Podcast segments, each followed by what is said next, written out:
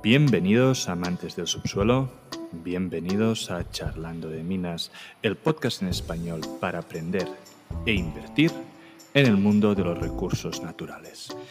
Bienvenidos a un nuevo capítulo de las noticias mineras del mes y como siempre tenemos a David con nosotros. Hola David, ¿qué tal? ¿Cómo estás? Muy bien, gracias. ¿Cómo ha ido el programa este mes? No, pues uh, las últimas semanas hemos tenido cuatro capítulos muy interesantes. Primero, coincidiendo con el Día de la Mujer, hemos tenido un capítulo uh, de las mujeres en minería, donde hemos entrevistado a diferentes mujeres para visualizar el problema de género que hay a día de hoy en el mundo minero. Como inversores es importante porque muchas veces en las presentaciones mineras de empresas ponen mucha importancia en los planes de igualdad y así podemos entender el porqué. Luego tuvimos un programón que hacía tiempo que estábamos gestando. Uh, charlamos de economía, inflación, deflación, inversión en oro y plata con el economista Josep Ramón Eixalá y Dani del canal Dragón Oro Plata. Un magnífico programa donde repasamos conceptos básicos y comentamos cómo vemos los mercados ahora y en el futuro, poniendo especial énfasis en los metales. Finalmente hemos tenido dos capítulos de una larga entrevista con el geólogo Rubén Padilla, donde nos ha presentado dos empresas muy interesantes. Por un lado, Sable Resources, una exploradora Greenfield en búsqueda de un nuevo depósito de escala mundial, y Millennial uh, Precious Metals, exploradora, desarrolladora de oro americana en Nevada y Arizona, con unas características muy muy especiales. Antes de empezar, también recordad que tenemos nuestra página web donde mensualmente vamos actualizando el contenido. Aparte de esto, tenemos en mente generar una newsletter en el futuro, así que pedimos a los usuarios que se suscriban si quieren recibir esta información adicional en el futuro. Muy bien, Amadeo. Veo que ha sido un mes muy cargado. sí, sí. Otro mes intenso de trabajo en charlando. Uh, ¿Quieres que empecemos? Sí, claro. Pues vamos, vamos allá. McEwen Mining ha publicado sus resultados del cuarto trimestre. Los más destacados es la producción anual de 150.000 onzas de oro y 60,5 millones de dólares. Avino, Silver y Gold Mines ha publicado sus resultados del cuarto trimestre, que son 9,3 millones de dólares los más altos registrados por la compañía desde el cuarto trimestre de 2019, y ingresos de 11 millones en el año 2021. Alexo Resource ha publicado sus resultados del cuarto trimestre, que son 2,8 millones de dólares en operaciones mineras y 19 millones de dólares en el año 2021. Perfecto, pues ahora pasamos a las noticias de recursos, operaciones y decisiones estratégicas. Kinross Gold Corporation está suspendiendo todas las actividades en su proyecto de desarrollo UNISK. También está en proceso de suspender las operaciones de su mina Kupol en Rusia, bueno, esto es algo que, pasará y está pasando en muchas mineras donde, pues bueno, debido a la guerra con Ucrania, pues se han decidido suspender ciertas operaciones, ¿no? Veremos cómo afecta a las grandes mineras o mineras que tengan pues muchas, muchas minas en esta zona. Sí, son tiempos difíciles, la verdad. Seguimos. ArcelorMittal ha anunciado su decisión de detener sus operaciones en Ucrania. Algerian Gold recibió un financiamiento de 9 millones de dólares de Kinross Gold Corporation. Silver Mines ha anunciado que su directorio ha decidido comenzar a explorar la mina de Washington. Newmont Corporation ha anunciado que el proyecto Coffee Gold podrá continuar gracias a la aprobación del gobierno de Canadá Buenaventura recibió la aprobación de todos los permisos requeridos del gobierno de Perú para su proyecto minero de San Gabriel. AMC y Eric Sprott han, ha financiado iCroft Mining comprando el 22% de la empresa en un valor de 56 millones de dólares. Sí, esta es otra historia tipo Reddit. Recordemos la historia de Highgrove. Ah, para quien no lo conozca, es una empresa que ha tenido grandes problemas de financiamiento porque poca gente creía en el proyecto técnico, ya que han intentado dos veces realizar el proyecto después de dos ampliaciones de capital. Todo y eso, uno podía invertir en la empresa Ah, por tener cierta influencia en el mercado del oro, ya que aunque técnicamente sea un proyecto complicado o, difícil, ah, sí que el número de onzas del depósito son muchas, ¿no? Ah, entonces, pues ha habido este increíble movimiento de AMC, que realmente es una empresa que se dedica a cines, teóricamente, y Eric Sprott, donde juntos han conseguido financiar estos 56 millones. esto no ha hecho nada más que hacer un squeeze en el precio de la acción. A finales, eh, lo que ha pasado es que a inicios de marzo, digamos, la cotización estaba por debajo de los 30 céntimos. Recordemos, una empresa donde se pensaba de que necesitaría más financiación, de que probablemente volvería a hacer una dilución y con un problemas, grandes problemas técnicos y donde ha llegado a finales de mes a 2,59 dólares. Realmente se ha podido hacer mucho dinero aquí. ¿eh? Una gran subida, sí. Seguimos. Fénix Oro producirá monedas coleccionables de edición especial, de media y una onza, utilizando oro extraído legalmente por mineros locales dentro de su proyecto Abriaki en Antioquia, Colombia. Muy bien, terminadas esta sección, vamos a pasar a la sostenibilidad. KSM Mining una subsidiaria de la propiedad Seabridge Gold, ha firmado un acuerdo con BC Hydro para suministrar energía hidroeléctrica. Kinross Gold Corporation firmó un acuerdo de compra de energía a finales de año para suministrar su proyecto con energía 100% renovable.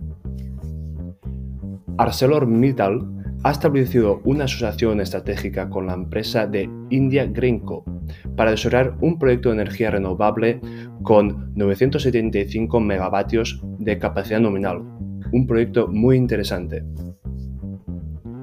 Solari Resource firmó un entendimiento con Electric Corporation de Ecuador para suministrar energía hidroeléctrica de bajo coste y de origen local al proyecto de Waritza.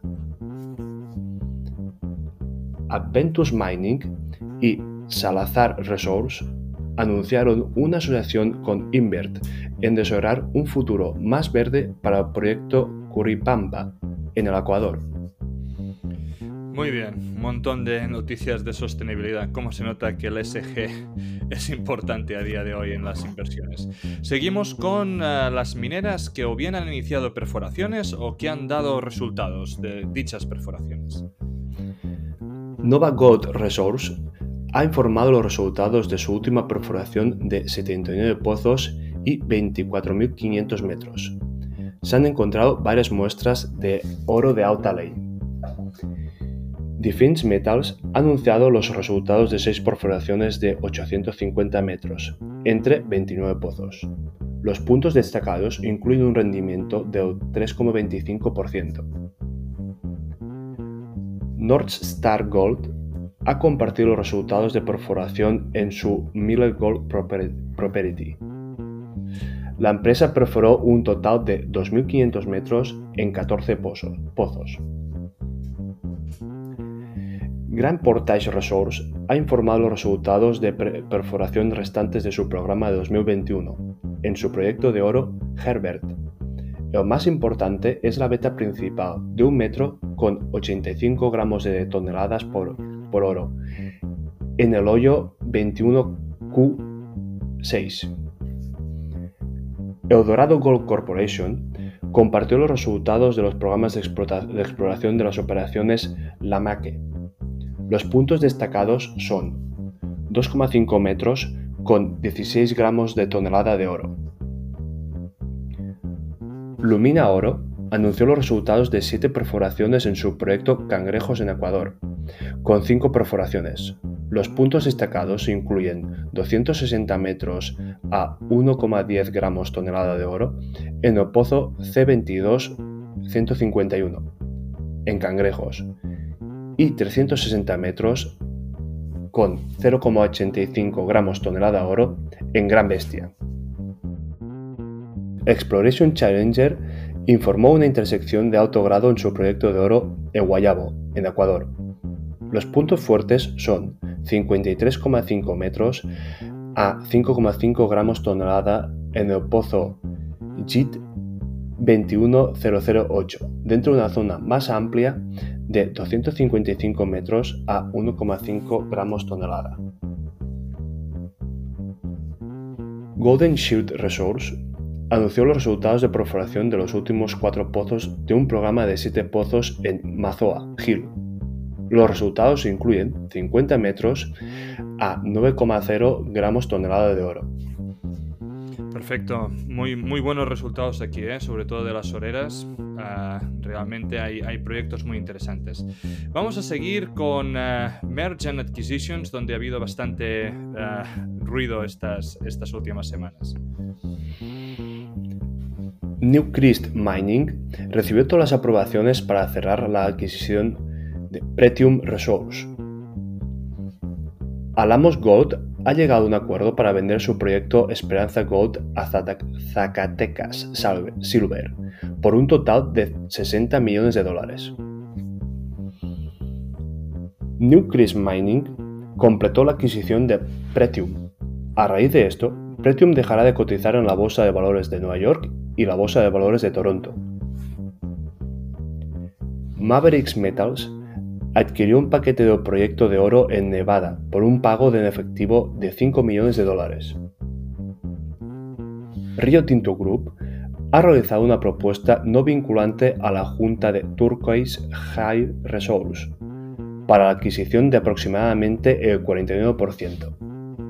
Aquí ya, bueno, ya se sabe de que ha habido muchos, muchos de los accionistas eh, particulares, digamos, o que no tienen un porcentaje muy grande, que están en completo desacuerdo con la propuesta que ha hecho Río Tinto y por lo tanto esa propuesta no, no va a tirar para adelante. Veremos si Río Ah, incrementa su apuesta o intenta comprar a un precio mucho más razonable o interesante para los accionistas o si continúa, digamos, poniendo palos en las ruedas como ha estado haciendo en el proyecto ah, para intentar seguir bajando el precio de la acción. Veremos, veremos cómo evoluciona. Río Tinto también anunció que completó la adquisición del proyecto de litio Rincon en Argentina por 825 millones de dólares. Osisco Bermuda Limit, una subsidiaria de propiedad total de Osisco Gold, ha celebrado un acuerdo vinculante con Metals Acquisition Corp por un flujo de plata de 90 millones de dólares.